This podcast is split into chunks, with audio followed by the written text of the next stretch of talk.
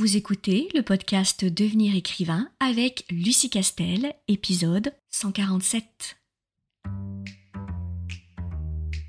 Bienvenue sur Devenir écrivain, le podcast pour démarrer et réussir votre carrière d'écrivain. Et maintenant, retrouvez votre animatrice Lucie Castel, autrice publiée à l'international, formatrice et conférencière.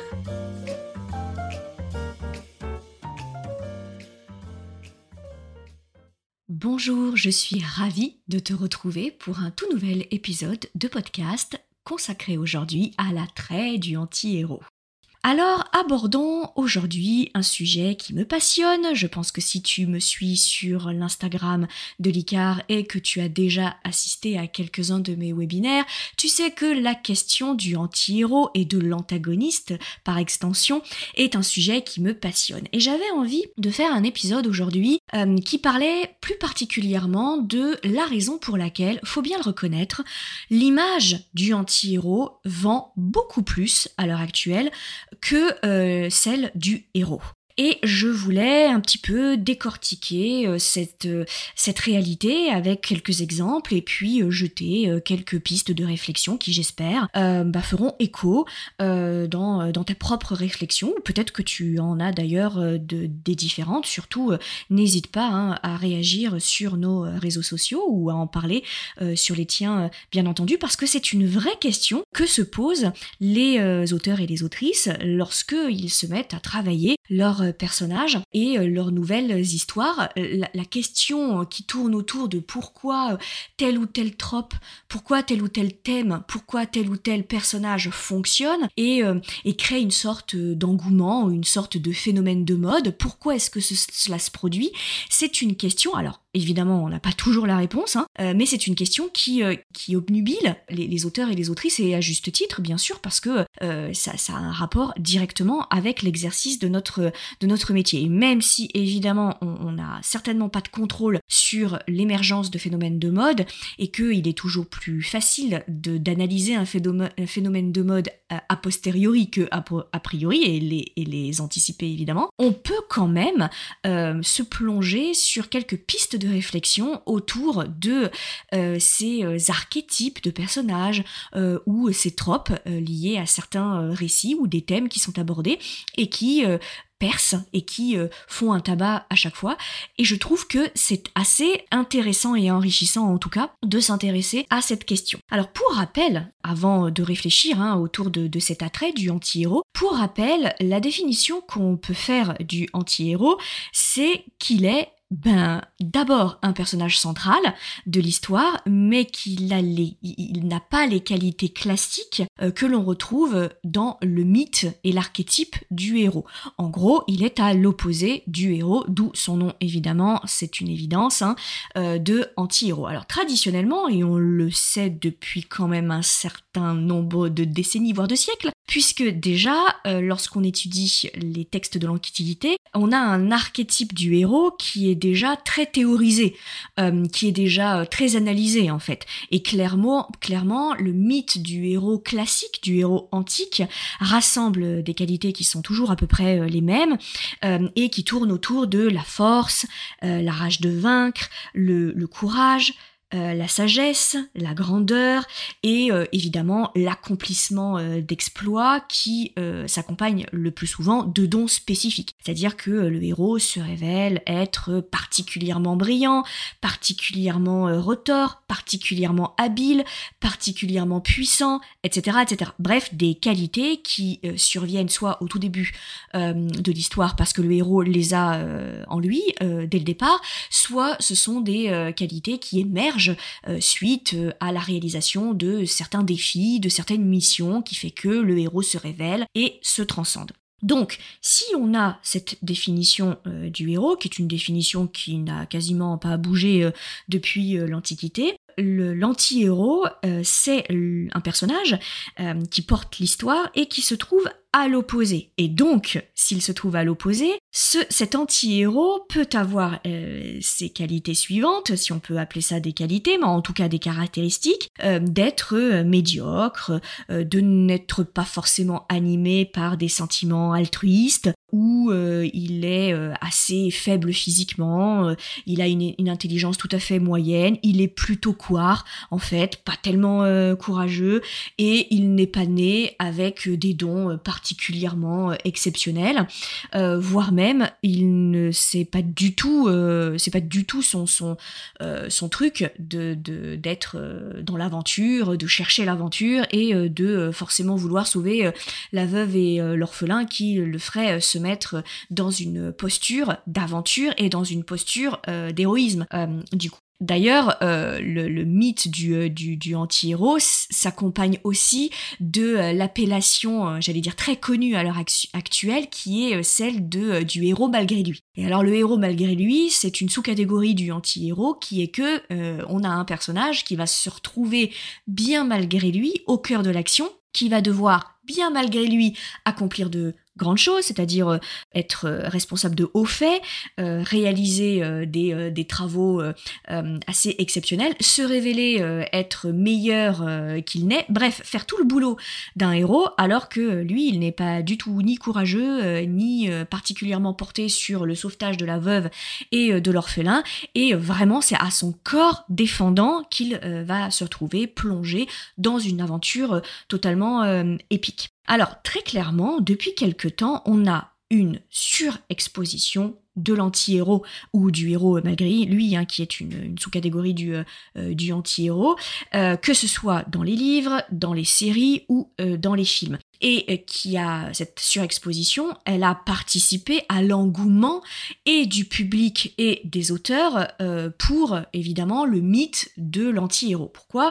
Bah parce que euh, certains romans, certaines séries et euh, certains, certains films ont eu un, tel succès et un succès quasiment uniquement euh, du fait de la personnalité de euh, l'anti-héros. Bref, ils ont eu un tel succès que évidemment ça a donné des idées aux futurs scénaristes, aux futurs réalisateurs et aux futurs euh, auteurs qui fait que on a une recrudescence, une explosion même de ce, héros qui sont par défaut presque des anti-héros. C'est-à-dire qu'à l'heure actuelle, on a un petit peu l'impression que si on se trouvait face à un héros classique, avec les qualités classiques euh, du, euh, du, héros euh, mythologique, et eh ben ce serait quelque chose d'assez exceptionnel. Et que maintenant, la règle est plutôt de base d'avoir un héros qui est un anti-héros. Alors avec plus ou moins de casseroles à ses chevilles, on est d'accord, mais la, mode et la normalité à l'heure actuelle est plutôt dans le camp de l'anti-héros et du héros malgré lui, plutôt que du héros classique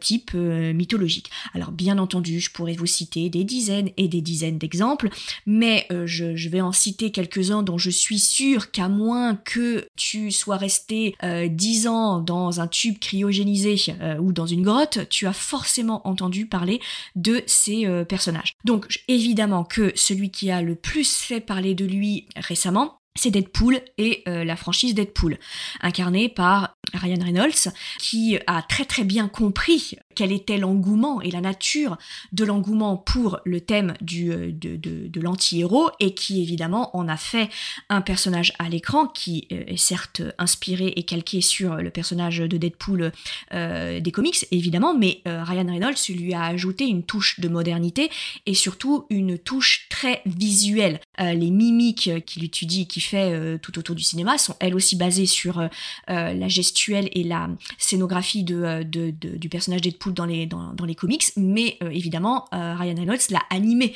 puisque évidemment, euh, la, différence entre une BD et le cinéma, c'est que le cinéma, on a une, un personnage qui est en 3D, qui évolue, qui bouge, qui a une voix, etc., etc. Et donc, il a fait un véritable jeu de mime autour de ça. Donc, c'est la raison pour laquelle je dis que l'acteur, qui s'est beaucoup investi dans la création de ce personnage, a très bien compris l'engouement qu'il y avait autour euh, de l'anti-héros. Alors, je, te parle de Deadpool, mais bien avant lui, on avait quand même la Rolls-Royce euh, de l'anti-héros, qui est le personnage de euh, John McClane. Et le personnage de John McClane, qui est le héros de la franchise Die Hard, qui est interprété par Bruce Willis, est l'archétype de l'anti-héros dans le genre du thriller ou du polar. et c'est un archétype. Pourquoi? Parce que on a une catégorie de anti-héros qui ne fonctionne que dans le thriller et dans le polar. Et euh, quand je vais te le décrire, tu vas tout de suite voir à quoi ça correspond. Il s'agit euh, du, de, l'enquêteur privé ou l'enquêteur euh, type flic qui est au bout du rouleau, qui est en instance de divorce ou qui a divorcé ou qui est en pleine crise conjugale, qui a des difficultés avec ses enfants, qui est un peu, voire beaucoup porté sur tout un tas de problématiques d'addiction, si ce n'est c'est au moins la drogue, c'est au moins les femmes, c'est au moins le travail. Bref, il croule sous les addictions. Et on suit ce, ce, ce personnage qui ne cherche pas particulièrement euh, euh, l'aventure, qui cherche pas particulièrement à faire correctement son travail, mais qui euh, a quand même tout au fond de lui une, conscience de l'enquêteur ou du bon flic qui lui reste et qui, quand il se retrouve plus ou moins souvent malgré lui, parce que là on est vraiment dans le héros malgré lui, dans une nouvelle aventure que lui seul, parce que parce qu'il a été brillant, parce qu'il a des dons qu'il a un peu étouffé et oublié, mais il a des, il n'en reste pas moins que c'est un anti-héros, mais que dans anti-héros reste le mot héros, c'est pas un antagoniste, eh bien, il va se servir de ce, prétexte-là pour faire ressurgir ce qui fait tout au fond de lui sa nature de héros, bien qu'il soit anti-héros euh, pour permettre de euh, résoudre des affaires que d'autres n'auraient peut-être pas forcément euh, pu résoudre. Alors évidemment, on peut remonter encore plus loin et citer le personnage de Sherlock, qui est, si je peux dire, un peu les prémices, les débuts du anti-héros dans le thriller et le polar en tout cas, et qui est cette figure enquêtrice qui est tout aussi géniale que pleine de failles, qui a tout autant de qualités que de défauts, très prégnants du coup, et qui font de ce personnage quelqu'un d'assez antipathique. Alors de très efficace pour le récit, puisque c'est le seul qui euh, déjoue l'intrigue et qui euh, déjoue euh, les énigmes. Hein. Je rappelle qu'on est dans le thriller et dans le polar. Mais à la fois, ça fait de lui un personnage qu'il est très difficile d'aimer en tant qu'humain. On peut l'admirer, bien entendu, on peut trouver jouissif euh, son raisonnement et comment est-ce qu'il arrive à démasquer euh, l'antagoniste, du coup, mais ça en fait un personnage assez antipathique, du coup. Voilà. Mais évidemment, on peut citer euh, des personnages qui sont d'ailleurs très très dérivés de John McClane ou de Sherlock Holmes. Je vais évidemment faire référence au Dr House, qui est un anti-héros directement inspiré de Sherlock, hein, du coup, hein, les créateurs s'en sont jamais euh, euh, cachés, euh, mais, dans un aspect beaucoup plus moderne hein, et qui adapte les codes du thriller et du polar, alors plus particulièrement du, du polar à énigme, dans un milieu hospitalier. Mais c'est le même ressort que le Houdonite, hein, c'est exactement le, même ressort que le polar à énigme, sauf que l'antagoniste ici n'est pas un meurtrier, l'antagoniste est le virus. Mais le Dr House, il passe l'épisode à traquer le meurtrier, le potentiel meurtrier qui est le euh, virus qui, euh, va euh, ou non tuer le, le patient. Donc voilà, mais dans le même dans la même veine et plus récemment en tout cas, il y a Jack Reacher du coup qui est de base un héros mais qui est devenu un anti-héros euh, et euh, qui, euh, de temps à autre, quand on heurte son système de valeurs, qui est un système de valeurs qui est pas forcément héroïque, hein, du coup, avec les, les, les, caractéristiques classiques du, héros mythologique, eh bien, décide de prendre parti et de résoudre l'énigme, d'arranger les choses, d'arranger la situation, mais pour des motivations qui sont pas forcément des motivations altruistes, comme se doit de l'être un héros classique. Voilà, alors je, peux en citer d'autres. Il y a évidemment The Witcher, l'anti-héros euh, The Witcher, euh, qui lui aussi est un héros très torturé. Alors oui, il a de grandes qualités qu'on peut rattacher au héros mythologique classique, une grande force, un grand courage, etc. Mais il a des failles qui fait que du coup son, son image de héros est un peu euh, en tout cas, et c'est pas totalement un héros classique et un héros archétypal euh, de type antique. Et il se positionne beaucoup plus sur euh, la partie anti-héros, puisque je vous le rappelle que le, tout comme le héros hein, et l'anti-héros, son panel de qualités est très divers. C'est-à-dire qu'il n'y a pas, par exemple, une dizaine de qualités qu'il faut absolument mettre dans l'anti-héros comme il faut les mettre dans le héros. On peut moduler, on peut en prendre quelques-unes, on peut par exemple créer un héros qui soit euh, plein de, euh, de sentiments altruistes euh, et qui cherche absolument à sauver la veuve et l'orphelin, mais dans le même temps qui n'est pas particulièrement fort, qui n'a pas particulièrement de dons. À l'inverse, on peut avoir un anti-héros qui a l'air de pas vouloir du tout sauver la veuve et l'orphelin, qui a l'air d'être assez médiocre, qui, bon, a l'air d'être assez ronchon et, et à pas trop vouloir s'exposer. Et puis, très très très vite, hein, on va se rendre compte que cet anti-héros, en réalité, il a toutes les qualités d'un héros pur. Typiquement John McClane, qui au départ est un anti-héros qui veut pas du tout se mêler euh, euh, des problèmes, qui veut pas du tout sauver la veuve et l'orphelin, qui en a même ras-le-bol, etc., etc. En fait, on se rend compte très très vite euh, dans les premières 20 minutes du, du film qu'il est effectivement très héros et beaucoup plus héros que anti-héros. Mais en tout cas, il démarre chacun de ses films euh, par une posture d'anti-héros. Et c'est que lorsque l'aventure lui tombe dessus et qu'il n'a pas d'autre choix que d'y aller, que là, pour le coup, il prend sa casquette de héros. Donc, on n'est pas obligé de faire un, anti-héros très très marqué. Alors, bien sûr, dans le cadre de Deadpool, on a un anti-héros qui est très très très connoté anti-héros, aussi parce que euh, le, parti pris de Deadpool, c'est de jouer avec l'absurde. C'est un, récit et une histoire qui flirtent avec le mythe de l'absurdité, euh, du coup, et que Ryan Reynolds l'a joué en plus de façon très comique et a poussé ce caractère ubuesque et euh, ce caractère absurde au cinéma. Donc, euh, il lui donne le côté attachant par le fait qu'il soit absurde. mais dans le cas de Deadpool, on est beaucoup plus dans un registre d'anti-héros, très anti-héros, et qui reste anti-héros. C'est-à-dire que même lorsque il se met à réaliser des actions euh, d'héroïsme pur, avec du courage, avec de l'abnégation, etc., etc., il n'empêche que ses motivations restent toujours des motivations anti-héroïques. Donc, quand on parle de anti-héros, il faut aussi qu'on comprenne bien que le, panel euh, d'anti-héros est extraordinairement large. On peut avoir des héros un tout petit peu anti-héros, mais pas trop. Et puis on, voit, on peut avoir des anti-héros qui sont très très très très très anti-héros. Euh, voilà, et, qui euh, restent largement anti-héros et qui ont quelques fulgurances héroïques, mais euh, en dehors de ça, ils restent quand même un gros enfoiré. Et alors, la question qu'on peut se poser, c'est pourquoi est-ce que on a on éprouve autant d'attrait pour ce type de euh, personnage.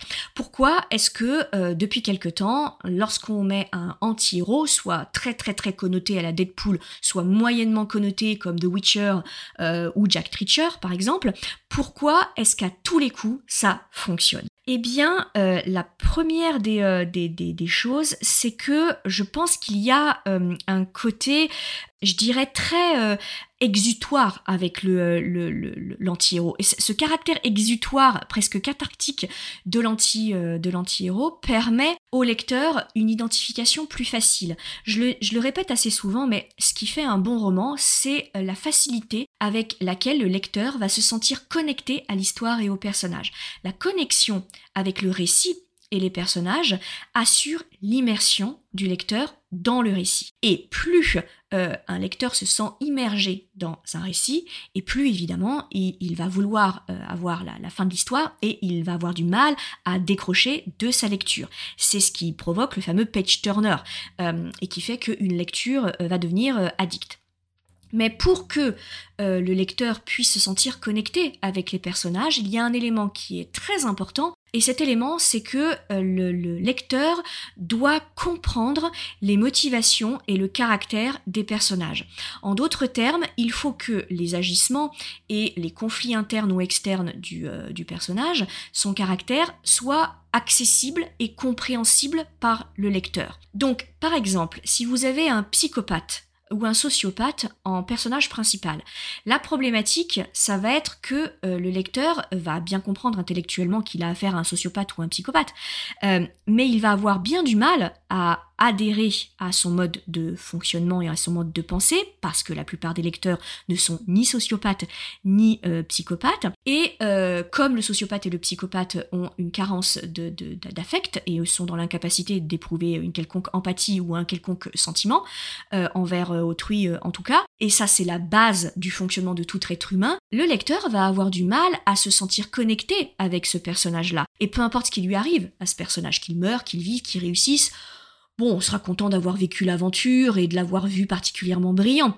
Mais si à aucun moment il y a un personnage très fort qui permet ce lien de connexion avec le lecteur, ça va rester une lecture très passive et très froide en fait. Ce qui le risque qu'on a avec un héros euh, qui n'a rien à voir avec le, psychopathe et euh, le sociopathe, mais d'une certaine façon, il a le même problème. C'est-à-dire que lorsqu'on est face à un, héros mythologique, un archétype de, euh, de héros, c'est quand même un personnage assez exceptionnel. C'est quand même un personnage hors norme. C'est-à-dire que c'est un personnage qui a un courage que la plupart des gens n'ont pas, qui possède des dons que la plupart des, personnages n'ont pas, qui, qui, sont plus forts que la plupart des, des êtres humains, plus brillants que la plupart des êtres humains, plus altruiste que la plupart des êtres humains. Bref, le héros, c'est le syndrome Captain America. Donc le Captain America, euh, ok, mais il est parfait, il est beau, il est fort, euh, il est altruiste, il est courageux, il pense toujours qu'aux autres, il se, se lève jamais du, mauvais pied, il se cogne jamais le petit orteil euh, contre, un, contre un meuble, il jure jamais ou quand il jure, ça prête à rire. Du coup, le problème, c'est que c'est très compliqué, nous, en tant qu'êtres humains, c'est-à-dire intelligence moyenne, force moyenne, altruisme moyen, sauf à avoir déjà euh, sauver euh, une portée de dix petits chatons euh, dans un immeuble en feu. On ne sait pas trop comment on réagirait d'ailleurs hein, en, situation de, véritable crise. On n'est pas très sûr qu'on serait des Captain America en fait. On n'est pas certain que, face à, l'épreuve, face à la peur, face, face au danger, notre corps nous dise pas attends mais t'es pas Captain America. Hein. donc toi tu sais pas courir aussi vite, t'es pas aussi fort, donc l'immeuble en flamme, tu vois. Bon bah tu recules de 15 mètres, puis à la limite t'appelles les pompiers, puis après tu filmes et tu postes sur Instagram. Je, je pense que la plupart de l'instinct de survie des, euh, gens, ce serait euh, de commander ça. Et on n'est pas sûr de, pouvoir déjouer la puissance de chaque instinct de survie qui fait qu'à un moment, l'instinct de survie prend euh, le pas sur le corps et décide à votre place et vous cloue sur place, vous colle un phénomène de sidération qui fait que malgré tout, votre, tout votre courage et votre volonté, bah vous restez complètement figé. Donc, quand on a en face un protagoniste, un héros, qui, je le rappelle, est le personnage qui tient l'histoire, qui est absolument euh, parfait, qui se prend quasiment jamais les pieds dans le tapis, ou quand il se prend les pieds dans le tapis, vraiment, c'est qu'en face, il y avait euh, quelque chose d'absolument euh, extraordinairement puissant et contre lequel on pouvait pas même lui, c'est difficile de se sentir connecté avec une un personnage véritablement parfait et hors norme. Euh, c'est difficile d'avoir euh, de la pitié, de l'amour, euh, de, de, la tendresse pour ce, pour ce personnage-là. Parce que le fait est que Captain America, pour ne reprendre que, que lui, il, il inspire assez peu la pitié, il, il inspire assez peu la tendresse, il inspire assez peu l'affection, le pardon, il inspire assez peu la complicité, en fait. Parce qu'on peut l'admirer, on peut admirer Captain America, on peut se dire, waouh, allez, ça y est, il va débarquer, il va tous nous sauver. On peut avoir de l'admiration pour Captain America. On peut le trouver beau, on peut même tomber amoureux, amoureuse de, euh, de, lui et de se dire, euh, mon Dieu, si j'avais euh, ce genre de personne à côté de moi, il ne m'arriverait jamais rien et je sais qu'il me, qu'il ne me lâcherait jamais, qu'il ne m'abandonnerait jamais et qu'il me protégerait quoi qu'il arrive. Cela étant, je pense qu'il protégerait plus le monde que toi et qu'il ferait passer le monde avant toi. Mais enfin, on peut toujours se dire que, faisant partie du monde, il nous sauverait aussi. Donc on peut éprouver tout ça. Mais un lien d'empathie direct avec Captain America, je suis pas sûr qu'on y arrive. Je suis pas sûr qu'on puisse dire qu'il est touchant ou alors en euh, lisant toutes ses aventures et ses péripéties au sein des comics, qui fait que bah il va ramasse, hein, euh, comme tous les personnages de comics, et qu'il meurt même, il ressuscite, je crois, de mémoire, et puis il remeurt ensuite. Je crois qu'il est toujours mort là à l'heure actuelle. Les, plus fans d'entre vous de, euh, de Marvel, vous, pourrez me dire, et je vous encourage à le faire, il me semble que là on est dans la phase où il est de nouveau mort, mais je ne suis pas certaine, en tout cas dans les comics, puisque c'est pas un héros que j'apprécie particulièrement, donc je, je suis pas la plus grande spécialiste de Captain America. Bref, tout ça pour dire que finalement, le héros très héros et très euh, classique, avec toutes les qualités qu'on lui, euh, qu'on lui connaît. Euh, du coup, il fait certes il provoque certes euh, l'admiration, mais c'est compliqué d'avoir un lien avec ce, ce personnage-là. C'est compliqué d'avoir de l'empathie. Et si c'est compliqué d'avoir de l'empathie, le lien se fait plus difficilement et l'immersion dans l'histoire du roman se fait aussi plus facilement. C'est la raison pour laquelle les scénaristes, que ce soit pour la télévision, le cinéma ou bien les auteurs, ont bien compris qu'en distillant quelques défauts qui sont traditionnellement plutôt associés à l'antagoniste, en créant donc un héros qui serait pas tout à fait un vrai héros, à savoir l'anti-héros, on va créer un peu d'affection et de de vraiment de d'admiration et même parfois de pitié euh, euh, dans, dans l'esprit du, euh, du, lecteur qui va se dire ah mais ce, ce, héros quand même il a des failles et malgré ses failles bah il fait quelque chose de grand. Et moi j'ai beaucoup d'affection pour ce type de, de, personnage parce que bah à sa place peut-être que j'aurais réagi comme lui. Peut-être que j'en aurais rien eu à faire de sauver toutes les veuves et tous les orphelins. Peut-être que l'immeuble en flammes moi j'en aurais eu ras-le-bol et je me serais dit oh non mais c'est pas vrai il y a vraiment personne d'autre que moi qui doit sauver c'est cette portée de, du petit chaton bon bah allez j'y vais mais vraiment ça me saoule quoi mais vraiment j'en ai marre, et vraiment ça me saoule euh, les, chatons. Et voilà, et, et, ça, ça va rendre le héros attachant. Pourquoi? Parce qu'il y a ce phénomène de lien, de connexion qui fait qu'en tant que lecteur, on va se dire, mais je pense tellement comme lui. Mais à sa place, ça me saoulerait tellement, à sa place, j'aurais tellement envie de dire à la petite vieille, mais pourquoi tu décides de te balader à cette heure-ci dans le quartier où il y a déjà eu quatre meurtres euh, la semaine d'avant et où tu te balades avec un écriteau euh, euh, j'emmerde j'emmerde tous les délinquants ou j'emmerde tous les voleurs ou j'emmerde la communauté telle ou X ou Y etc enfin voilà. Donc j'aurais vraiment envie de la secouer la petite vieille. Je la sauverais mais mais j'aurais vraiment envie de lui mettre une brassée à cette petite vieille. Et, et du coup du coup là on est de nouveau connecté avec euh, avec l'anti-héros. Là ça nous parle et, et, euh, c'est ça qui est, qui, est, qui est très important. Et, et, du coup ça ça ça embraye, ça me permet d'embrayer sur euh, mon autre idée qui est que derrière ce côté un peu jouissif de mais mais on a tellement de liens avec ce, cet anti-héros, on pense tellement comme lui, c'est tellement jouissif que du coup il verbalise ce que moi je n'ai pas eu l'occasion de verbaliser. Pourquoi? Pas parce que je n'ai jamais eu à sauver jusque-là la veuve et l'orphelin, et donc je n'ai pas eu l'occasion de balancer une punchline euh, comme Deadpool pourrait, euh, la, balancer. Donc il y a un côté vraiment jouissif et exutoire dans cet anti-héros qui va se mettre à verbaliser des choses que je rêverais de pouvoir euh, verbaliser. Mais il y a aussi une autre chose qui est très importante pour le lecteur, c'est l'espoir. Et là, je voudrais aborder euh, un thème, un sujet qui est extrêmement important que j'ai jamais abordé dans ce euh, podcast, qui est que si les livres, les romans ou les séries ou les films, hein, mais si les romans ont un tel impact sur le lecteur, c'est non seulement parce que le lecteur a eu des émotions, a éprouvé des émotions en lisant l'histoire, mais c'est aussi parce que le lecteur va prendre, va garder un certain nombre de réflexions qu'il a eues en lisant euh, ton histoire et qu'il va confronter ses euh, réflexions au monde dans lequel il vit. Et quand un lecteur vous dit que euh, votre livre, votre histoire a changé sa vie, que ça l'a aidé, que ça a transformé sa vie ou ça l'a sauvé ou que sais-je, c'est qu'en réalité, les émotions que votre livre lui a provoquées, il s'en est servi pour vivre, il s'en est servi pour passer un bout de son existence. Et ça va lui permettre par exemple, euh, de euh, surmonter des deuils, de surmonter des euh, moments compliqués dans sa vie, ou ça va lui permettre aussi d'ouvrir les yeux sur certaines choses, de le faire réfléchir sur certains aspects de la vie, sur ses propres croyances, et en ça, un roman est réussi. Quand ce que tu mets dans ton roman, ça influe directement sur le mode de pensée et les émotions que le lecteur éprouve euh, au quotidien. Et il y a une émotion très très forte que tous les êtres humains partagent. Cette émotion, c'est l'espoir. Ce qui est de magnifique et de extraordinairement efficace dans la figure de l'anti-héros, c'est que justement, c'est facile lorsqu'on est un héros traditionnel de gagner parce qu'on est déjà pourvu de toutes les qualités, de qualités qui sont supérieures à la plupart des êtres humains. On est plus fort, on est plus courageux, on a la rage de vaincre, euh, on a des dons, etc. Donc c'est plus facile d'y arriver. Mais quand on est un anti-héros, c'est d'autant plus magnifique c'est que cet anti-héros, pour réussir, doit transcender sa nature qui est pleine bah, de casseroles.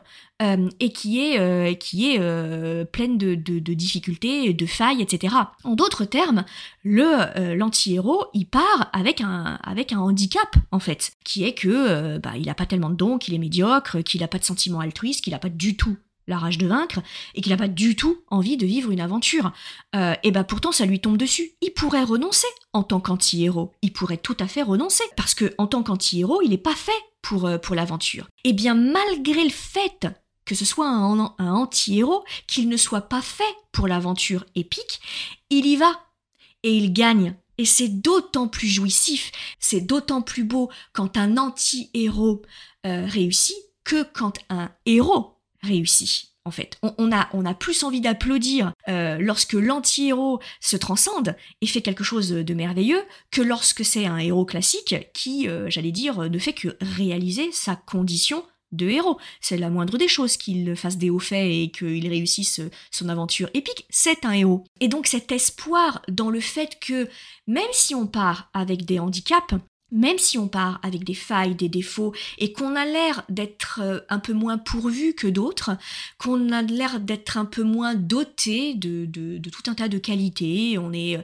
pas extraordinairement beau, ni extraordinairement intelligent, ni extraordinairement fort, euh, ni extraordinairement doué dans tout un tas de, de choses, eh bien pour autant, ça ne veut pas dire qu'on ne peut pas être capable de grandes choses, et que surtout, on ne peut pas être capable de transcender ce avec quoi on est né ou ce avec quoi on faisait jusque-là. Cet espoir-là, c'est la leçon de vie que nous apprend le anti-héros. Et c'est en cela que c'est extraordinairement intéressant. Et que on sort de, du visionnage d'un livre, euh, du visionnage d'une série ou, euh, ou d'un film ou de la lecture euh, d'un livre transformé, rassuré, rempli d'une, d'une certaine énergie, etc. etc. Euh, donc ça, c'est extrêmement euh, important. Et puis enfin, je dirais de la même façon hein, que le lecteur se sert de ce qu'il apprend dans votre livre euh, pour se confronter au monde, pour ouvrir son esprit, pour apprendre des choses et pour voir le monde d'une façon différente, c'est que la leçon de vie que nous apprend l'anti-héros, c'est que rien n'est jamais figé. Rien n'est jamais acté en fait. Euh, et que lorsqu'on voit un John McClane euh, où on se dit oh là là mais ce gars-là c'est tellement un loser, mais surtout euh, dans le quatrième opus je crois où il est dans sa voiture complètement complètement sous, on le met sur plus aucune affaire, c'est un flic en, bout de course, on se dit non mais c'est pas possible, mais ce, ce gars-là jamais jamais il pourra revenir à son meilleur niveau, jamais il pourra faire des choses qui nécessitent qu'on fasse un film. Et pourtant et pourtant, rien n'est jamais figé. John McClane ne reste pas un ancien flic ou un flic alcoolique au bout du rouleau, complètement esselé, qui parle pas à ses enfants, qui parle plus à son ex-femme, qui est incapable d'avoir des interactions sociales épanouissantes et, qui finalement n'attend que la mort euh, d'une certaine façon. Donc il est, il est au bout de sa vie, il est, il est plus censé vivre quoi que ce soit, il est en attente de sa mort. Et pourtant, et pourtant, l'aventure le trouve et il réussit à transcender sa condition mourant, d'agonisant, pour de nouveau faire quelque chose de grandiose et porter, parce que John McClane porte lui seul sur ses épaules, une aventure épique. Et ça, c'est très jouissif à regarder parce que ça nous renvoie, nous, à nos propres peurs euh, de ne jamais pouvoir surmonter certains de nos défauts, euh, certains de nos euh, doutes, certains de nos handicaps émotionnels, physiques, de force, etc., réels, supposés, imaginés, imposés, toutes sortes de limites qu'on a, qu'on sait très bien avoir, qu'on nous a imposées, qu'on nous a données ou qu'on s'est créé au fur et à mesure et qui fait qu'on se lève tous les matins en se disant qu'est-ce qui pourrait arriver qui change radicalement euh, la vie que j'ai aujourd'hui? Serais-je capable de faire radicalement autre chose que ce que je fais euh, à l'heure actuelle? Serais-je capable de réaliser mon fantasme, mon rêve ultime que je ne partage avec personne parce que j'ai tellement honte euh, de le verbaliser, j'ai tellement honte d'être certain, certaine de ne jamais aller au bout de ce rêve que je n'ose même pas l'aborder et le confier à mes, à mes proches? Le fait d'assister à des récits qui mettent en scène euh, des euh, anti-héros, ça permet quelque part de nourrir une petite partie de nous et de lui dire tout va bien, tout va bien aller, parce que si du jour au lendemain, tu décidais de tout envoyer paître, tout ce qui te rend malheureux ou malheureuse, tout ce qui te limite, tout ce qui te rabaisse, tout ce qui euh, te donne des chaînes au quotidien, ça pourrait être possible d'envoyer paître tout ça. Tu pourrais, si tu le voulais, si tu avais le bon déclic, si tu avais le, la bonne excuse, le, bon déclencheur et le bon prétexte, tu pourrais envoyer bouler tout ça, tu pourrais te libérer. Et c'est encore possible d'y croire, parce que tant que tu n'es pas morte ou mort, c'est encore possible. La preuve, ces romans, ces films, ces livres, c'est ce qu'ils racontent avec la figure de l'anti-héros. Et ça, moi, en tant que lecteur, auditeur ou spectateur, ça nourrit cet espoir que j'ai en moi qui est de me dire un jour peut-être je pourrais me débarrasser de tout un tas de croyances limitantes ou de tout un tas euh, de personnes qui me limitent, qui sont toxiques et dont j'ai pas forcément euh, encore réussi à me détacher, etc., etc. Et c'est à mon sens ça, cet espoir que, l'on a, que nous donne la figure du anti-héros qui explique euh, pourquoi l'anti-héros sera toujours plus efficace en termes de, de protagoniste que le héros. Pourquoi est-ce qu'il est si... Pourquoi est-ce qu'il réussit autant à toucher les spectateurs et les lecteurs? Et pourquoi on adore, on adore les anti-héros, on adore détester les anti-héros, on adore qu'ils nous surprennent, on adore qu'ils se prennent les pieds dans le tapis parce qu'on sait que derrière ils vont se le relever et qu'on adore regarder de quelle façon ils vont se relever. Et plus ils sont bas, euh, plus ils se prennent les pieds dans le tapis, plus ils chutent, et plus on est là derrière notre écran ou derrière nos pages et on se dit ha ha ha comment il va remonter? Parce que moi je sais comment il est le anti-héros. Je, connais ses failles puisque je, le connais bien ce personnage. Je sais qu'il va en chier euh, pour s'en sortir. Mais l'ascension qu'il va faire jusqu'à réussir à se transcender ça c'est quelque chose qui marche à tous les coups. Pourquoi? Parce que ça renvoie au sentiment d'espoir qui est commun à absolument tous les lecteurs et tous les spectateurs. Si vous voulez qu'un message passe, il faut absolument que ce message soit chargé des quelques rares émotions que tous les êtres humains ont en commun. Et je te le donne en mille, les émotions que tous les êtres humains, quelle que soit euh, leur origine, leur éducation, euh, leur pays, leur langue, leur culture, ont en commun, c'est l'espoir, l'amour et la colère et la jalousie. Et quand tu tapes sur ces sentiments-là, tu sais que tu fais le consensus et que tu t'adresses au plus grand nombre. Alors, attention, cependant, l'anti-héros est un personnage qui est assez casse-gueule à créer. Donc là, bien sûr, je te renvoie soit à la formation Devenir écrivain projet best-seller, hein, où on a un pas à pas pour créer un personnage, les différents archétypes dans les grands genres, etc., etc. Hein, donc où on t'accompagne pour créer euh, euh, tes, personnages principaux et, euh, et, secondaires. Mais sinon, bien sûr, je te renvoie à tous les conseils que tu peux recevoir de nous dans ce podcast ou sur notre Instagram ou plus globalement sur Internet. Le personnage du anti-héros est très casse-gueule. Pourquoi? Parce que, sans rentrer dans le, dans le détail, sinon ce podcast ferait trois heures. Sans rentrer dans le détail, cet anti-héros, il est casse-gueule pourquoi? Parce que tu dois faire un jeu d'équilibriste entre des qualités qui sont celles du héros classique, parce que même si on, appelle ça un anti-héros, je rappelle que ce n'est pas un antagoniste. C'est complètement différent. Antagoniste et anti-héros, c'est pas la même chose. L'anti-héros, dans anti-héros, il y a quand même le mot héros. Donc à un moment, quand il va devoir se transcender, il y a certaines qualités qui sont les qualités euh, du héros qui vont ressurgir. Mais comme il est aussi anti, tu vas devoir faire ce jeu d'équilibre euh, avec des caractéristiques qui sont des caractéristiques normalement et traditionnellement associé à l'antagoniste, et qui serait par exemple la jalousie, la colère, euh, le fait qu'il soit euh, pas du tout euh, altruiste, qu'il soit que ce soit un personnage vénal, que ce soit un personnage colérique, un personnage un peu abusif, etc. par exemple. Et du coup, le problème, c'est que tu te retrouves face à un personnage qui est un peu schizophrène en fait complètement, et donc qui, oscille euh, entre euh, des schémas de comportement assez contradictoires, entre euh, le courage d'un côté et l'héroïsme d'un côté dont il va faire preuve forcément à un moment, et puis le fait qu'il soit un personnage un peu abusif, que ce soit un personnage coléreux, que ce soit un personnage qui soit antipathique, etc., etc., plein de défauts. Et du coup, il faut que ce soit très subtil pour que quand même euh, on comprenne la logique interne de ce personnage-là. Et que ce soit pas juste un personnage complètement bipolaire. Et que un coup il soit héros, un coup il soit anti-héros. Et sans transition entre les deux en fait.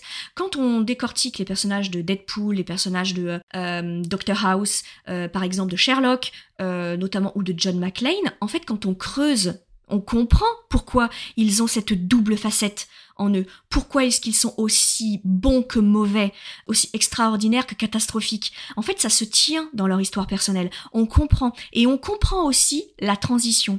On comprend les transitions et les switches entre des moments parfaitement héroïques et extraordinaires et des moments où ce sont les pires des enfoirés, euh, clairement. On comprend le switch. Et c'est sur ce switch-là qu'il va falloir que tu travailles. Et donc, le anti-héros, c'est l'un des personnages les plus compliqués à créer.